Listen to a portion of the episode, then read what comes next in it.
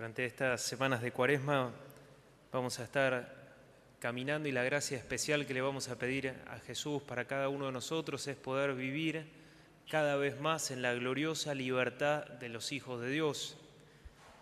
Jesús es el ser más libre que jamás haya pisado este mundo y también a sus hijos, a sus amigos, quiere darnos también esa libertad.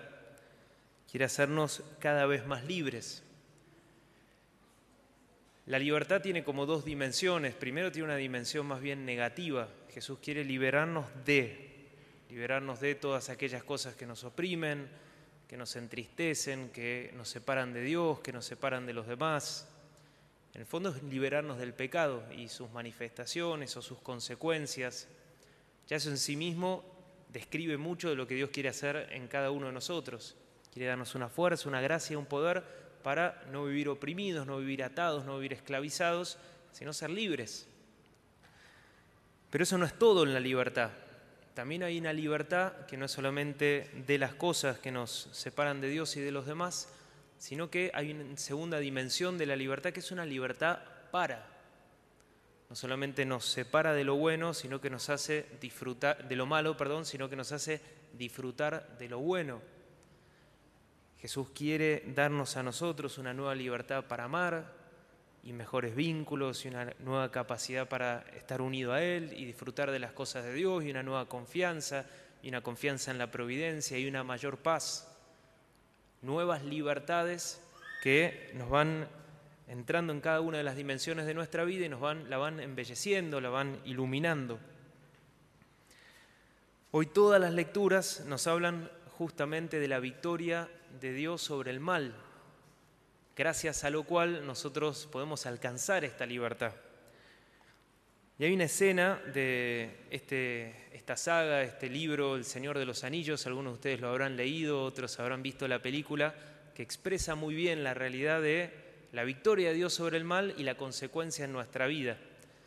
Resulta, resumiendo toda la historia, es un grupo de personas que reciben una gran misión de, básicamente, para resumirlo, luchar contra el mal y vencerlo.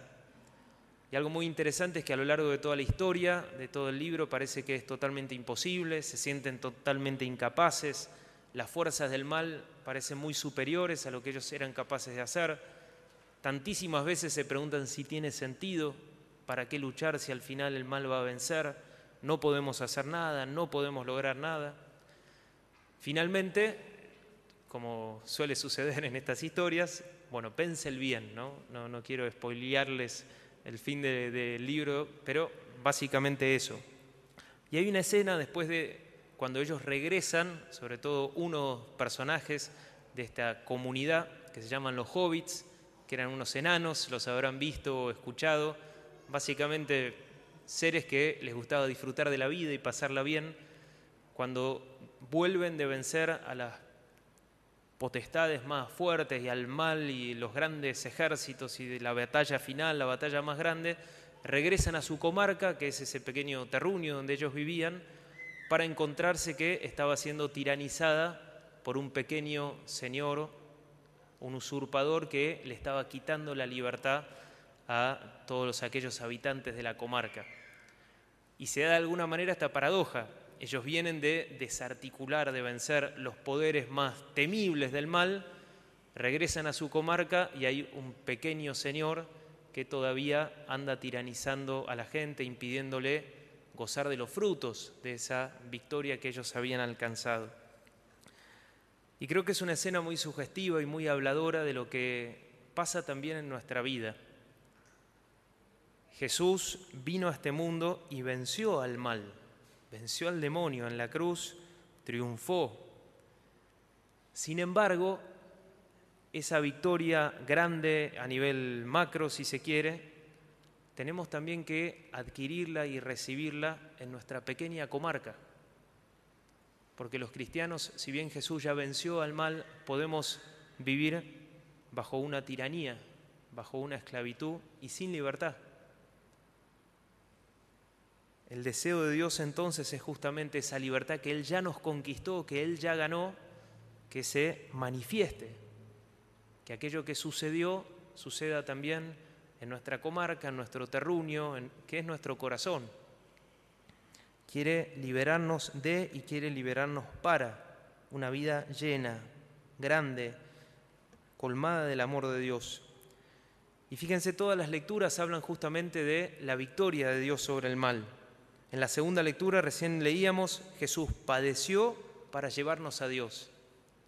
Una vinculación concreta entre la cruz, lo que Jesús hizo, y una nueva situación que Él inauguró a partir de ese sufrimiento. Él padeció y nosotros ahora tenemos acceso a Dios. De hecho, es una imagen muy fuerte y muy linda también que además es, verdad que Jesús, después de, la cruz, descendió al lugar de los infiernos a liberar a todos aquellos que aguardaban la redención de Israel. Y es una imagen que describe también lo que Jesús quiere hacer en nosotros en esta cuaresma y en la vida de fe. Jesús no se descompromete de nuestros infiernos personales o de nuestras cadenas personales, sino que Él justamente con su amor, con su misericordia, con su confianza, desciende a esos lugares de nuestros infiernos interiores justamente para liberarnos, para romper esas cadenas. El Evangelio también habla directamente, es Jesús que va al desierto, pero va al desierto a pelear y va al desierto a vencer. Uno puede preguntarse por qué era necesario que Jesús vaya al desierto, él siendo Dios y él no teniendo la inclinación al pecado. Bueno, fue primero para vencer, vino a desarticular el poder del maligno. Pero en segundo lugar vino también a enseñarnos a nosotros a luchar y a vencer. Hay un santo, Lorenzo de Brindisi, que usa esta imagen de esta pelea entre Jesús y el demonio. Y casi como que la describe en una, como una batalla, casi física. Él dice que literalmente, o pone esta analogía, que Jesús batalló contra el maligno, pero que decidió atarse la mano derecha de su divinidad y solo pelear con la mano izquierda de su humanidad, de su fragilidad. ¿Para qué? Para enseñarnos a nosotros que no somos Dios, que así como Él venció simplemente con la frágil mano izquierda de su humanidad, también nosotros, cuando enfrentamos tentaciones, cuando recibimos esos embates, ahora, unidos a Dios, podemos vencer. Fíjense cómo lo dice. Dice, es como si un hombre desarmado, atado con la mano derecha, tuviera que luchar solo con la mano izquierda contra un ejército poderoso. Si salía victorioso, su victoria sería considerada aún más gloriosa. Así Cristo venció a Satanás con la mano derecha de su divinidad atada y usando contra él solo la mano izquierda de su débil humanidad. Qué importante esto, Importante es saber que gracias a que todo lo que hizo Jesús por mí, cada uno de nosotros hemos recibido una nueva fuerza, que el poder del mal ha sido desarticulado, que aquellos que viven en Jesús recibimos una gracia, una fuerza particular para luchar y para vencer, que ya el mal no tiene por qué tener la última palabra en nuestra vida, que no hay esclavitud, que no hay opresión, que no hay tentación, que no hay pecado, que sea más fuerte que nuestras fuerzas unidas a las fuerzas de Dios. De hecho, en el prefacio vamos a leer dentro de un ratito, ¿no? que Jesús al rechazar las tentaciones nos enseñó a nosotros a superar los ataques del mal. Hay dos caminos y dos modos bien concretos que los invito durante esta primera semana de cuaresma a emprender este camino de la cuaresma y que nos va a ayudar a caminar hacia esta libertad. En primer lugar, entrar al desierto. Así como no hay resurrección si no hay cruz, no hay victoria si no hay batalla y no hay libertad si no hay desierto. Necesitamos en el tiempo de Cuaresma nosotros ir al desierto, que evidentemente no es un lugar físico, sino que es un lugar dentro del alma. Es un espacio en donde Dios habita, donde experimentamos la cercanía de Dios, es hacerle un, espacio a Dios en nuestra vida. Y cuando le hacemos un espacio a Dios en nuestra vida y lo empezamos a escuchar a Él, como le sucedió a Jesús, podemos identificar las voces del enemigo. ¿Cuáles son esas tentaciones que escuchamos, que han entrado en nuestra vida y que justamente quieren llevarnos a separarnos de Dios, separarnos también del amor a los demás. Hace unos años nuestro arzobispo, Monseñor Ángel Rossi, con relación al desierto como lugar para identificar la voz del enemigo, escribió en su mensaje de Cuaresma y leo alguna de estas líneas. Él dice, decía, el desierto es un espacio propicio para detectar y ojalá también para echar de nuestra vida los personajes extraños, por así decir, que vienen de visita a nuestro corazón y terminan por copar la casa. Los personajes extraños son las tentaciones, son los pecados que tocan la puerta, que los dejamos entrar y que empiezan a usurpar. Dice huéspedes no de los buenos, que nos empezaron a visitar con frecuencia, a los que le fuimos cediendo espacio en el corazón, los dejamos entrar de a poco, no tuvimos el coraje de declarar los personajes no gratos y terminaron por invadirnos y adueñarse de la casa. Y termina enumerando algunos, creo que como primer objetivo, paso de esta semana, cada uno de nosotros tenemos que entrar en el desierto de nuestro corazón e identificar cuál es este personaje extraño que ha ido entrando en mi corazón y me ha ido desordenando, separando de Dios. Algunos ejemplos.